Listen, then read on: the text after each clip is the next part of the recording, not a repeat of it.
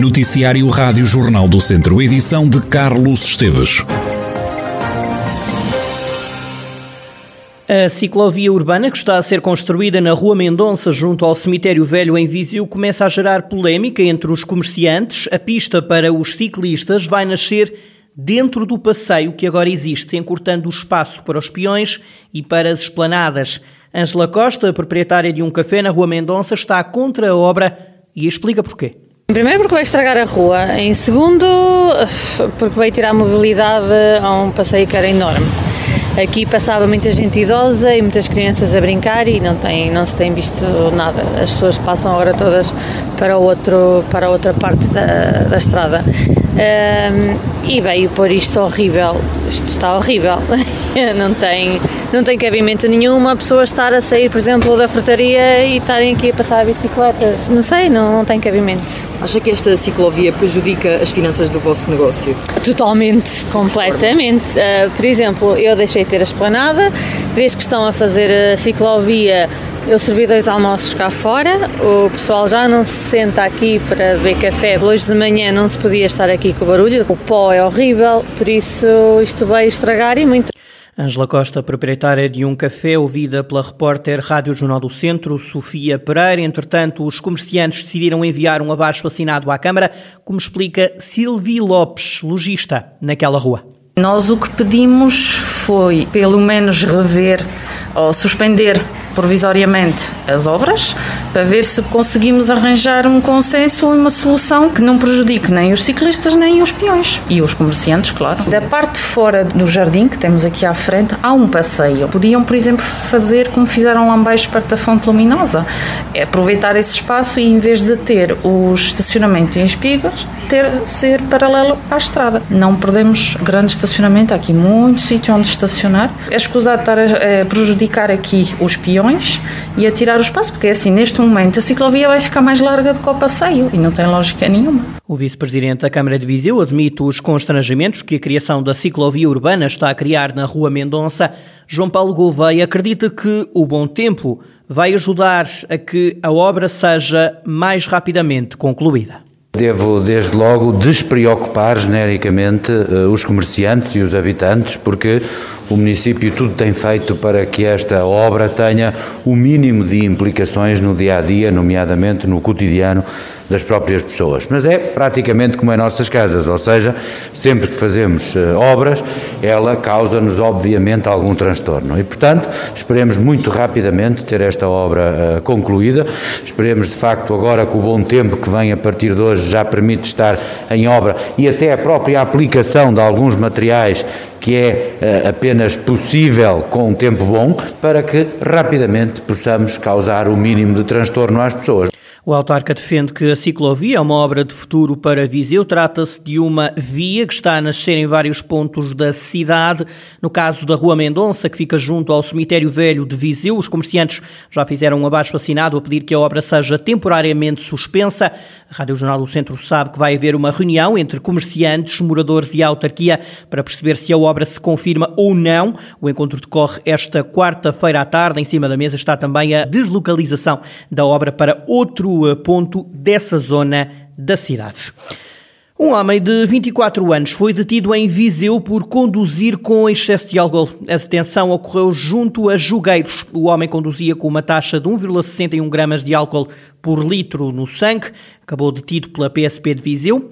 Ainda os agentes da PSP que detiveram também em Viseu um homem para que cumprisse uma pena de 3 anos e meio de prisão e ainda foi detido um homem de 19 anos junto à escola secundária Alves Martins por posse de arma branca.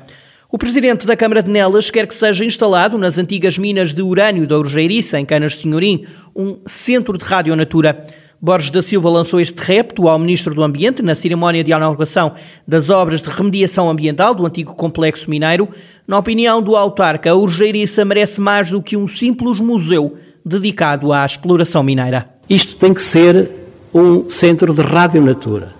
Há legislação recente sobre a questão do controle da, do radão, eh, que a União Europeia, de forma incisiva, cada vez vai, mais vai, vai exigir, e, portanto, temos aqui um centro de excelência, instalações eh, para não se conterem meramente naquilo que poderá ser um centro que também deve existir de memória, de visita do que era, do que foi a história de mais de 100 anos de exploração mineira, mas num conjunto inteiro, num conjunto integrado. O Ministro do Ambiente, Matos Fernandes, tomou nota do desafio lançado pelo autarca socialista, ainda que o governante antecipa alguns obstáculos à concretização deste projeto. Se nós conseguirmos ter a certeza de que conseguimos concentrar aqui também um centro de saber que nos ajude a poder utilizar de forma muito mais cuidadosa uh, estes mesmos, a radioatividade no futuro, esse é obviamente um ganho muito grande.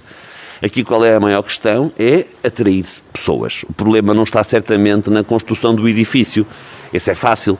Temos que ter aqui um programa funcional, programa funcional esse que eh, associe eh, esses mesmos centros de saber, que em Portugal não há muitos, nós não temos energia nuclear e, portanto, não somos um país muito dotado nesse, dessas áreas de saber, com todo respeito das universidades que o têm, e acho que é do maior interesse que, de facto, possamos, num espaço tão simbólico como este, cultivando também a sua memória, podemos essencialmente projetar o futuro com um novo saber e novas tecnologias. Os responsáveis da empresa de desenvolvimento mineiro e do Ministério do Ambiente foram recebidos pelos antigos mineiros da Urgeiriça com bandeiras pretas em sinal de luto e com algumas tarjas, tarjas a reivindicar a criação na zona de um museu mineiro e também a conclusão da descontaminação das casas dos antigos funcionários das minas. O Ministro do Ambiente, Matos Fernandes, garante que a maioria das habitações já sofreu obras e diz que o atraso nas restantes obras é da responsabilidade dos moradores. Palavras desmentidas por António Minhoto, da Atmo, a Associação dos Ex-Trabalhadores das Minas de Urânio. Não é verdade, porque não há cá neste momento empreiteiros a trabalhar, foram-se embora por falta de processos, de processo, do dos casos processuais, ou seja, a EDM tem que, que acabar processuais as, as, casas, já tem lá toda a documentação de muitos moradores, nós, já, nós apresentamos casos que já entregaram tudo e continuam a não ser as obras desenvolvidas. Portanto, há aqui uma falta de empenho, há aqui uma falta de, de ver que é importante. Aliás, nota-se isso no logrador. Os logradores não têm nada a ver com as casas, é do exterior. E que não tem nada a ver com empreiteiros, pode ser outros, eh, outros operadores a fazer e não é feito. António Minhoto, da Associação dos Ex-Trabalhadores das Minas de Urânio, que continua a exigir a conclusão das obras na Casa dos Antigos Mineiros da Urgeiriça. Esta hum, associação defende ainda a criação de um centro interpretativo e um museu para a localidade. Há pessoas que testaram positivo à Covid-19 e que ainda estão por vacinar nas instituições particulares de solidariedade social de Viseu. Serão mais de 500 nesta situação. A regra definida era passar 130 dias desde o momento do contágio. Passado este prazo, José Tomás, presidente da União das Misericórdias de Viseu, defende que não há justificação para que estas pessoas não sejam vacinadas. De acordo com o levantamento que fizemos, no distrito de Viseu e nas Misericórdias em particular, há uh, mais de 500 pessoas que tiveram positivas com Covid-19 entre colaboradores e utentes de lares e de outras respostas sociais e que ainda não estão vacinados. Sabemos que muitas dessas pessoas estão a atingir a fronteira dos 180 dias, foi o tempo que foi criado para não vacinar e justificativo para não vacinar estas pessoas. Foi muito difícil viver em situação de surto, uma situação de facto de grande dificuldade. Por outro lado, há também uma pressão dos familiares e da própria comunidade em saber, afinal, estes estudantes quando é que vão ser vacinados, os exploradores quando é que vão ser vacinados. Parece-me que não há grande justificação para continuarmos a não resolver isto e espero, sinceramente, que esta situação seja resolvida muito brevemente. José Tomás, o Presidente da União das Misericórdias de Viseu. Mais de 300 pessoas trabalham numa das empresas tecnológicas de Viseu. Trata-se da IBM, que quando nasceu há cinco anos tinha nos quadros 120 trabalhadores. João Paulo Gouveia, vice-presidente da Câmara de Viseu, defende que com este investimento o município permitiu que muitos jovens formados nas novas tecnologias não abandonassem a cidade. Na altura tínhamos uma perspectiva, uma perspectiva que era a criação de cerca de 120 postos de trabalho. E hoje, em 2021, a empresa tem mais de 300 colaboradores altamente qualificados a trabalhar no município de Viseu. Muitos dos jovens que trabalham na empresa são de Viseu, o que comprova que esta estratégia, estratégia conjunta, permitiu que vizienses licenciados regressassem ao Conselho para abraçar um projeto desafiante e uma carreira que antes não poderiam, de certeza, seguir sem sair de Viseu. Só prova que, com a estratégia certa e os territórios do interior, também podem vencer as assimetrias e tornarem-se territórios atrativos. Viseu está a fazê-lo e Viseu tem-no feito. Nuno Dionísio, diretor dos Centros de Inovação da IBM Softinsa, defende que é fundamental que a Câmara de Viseu e também o Politécnico não desistam das novas tecnologias, quer no investimento, quer na formação dos estudantes. Viseu posiciona-se atualmente como uma cidade inteligente na vanguarda. O nosso centro em Viseu é uma evidência dos benefícios resultantes da parceria entre o poder local, o mundo empresarial e o meio académico para todos os stakeholders da cidade, incluindo empresas e cidadãos, e passam pela criação de emprego e retenção de talento na região, fixação de habitantes no interior atração de novos investimentos económicos, sendo crítico o apoio da autarquia de Viseu e do, e do Politécnico de Viseu, para encontrarmos formas de impulsionar ainda mais o crescimento na região, não só através do maior número de alunos, mas também atraindo profissionais com experiência e promovendo e encontrando incentivos para os fixar. Investimento nas novas tecnologias a criar, segundo dados da Câmara de Viseu, mais de 300 postos de trabalho numa das empresas do Parque Industrial de Coimbrões. A semana começou com alguma chuva e céu nublado, mas já amanhã haverá subida de temperatura sem precipitação. A chuva regressará à região na sexta-feira à tarde, como detalha a meteorologista Ângela Lourenço, do Instituto Português do Mar e da Atmosfera.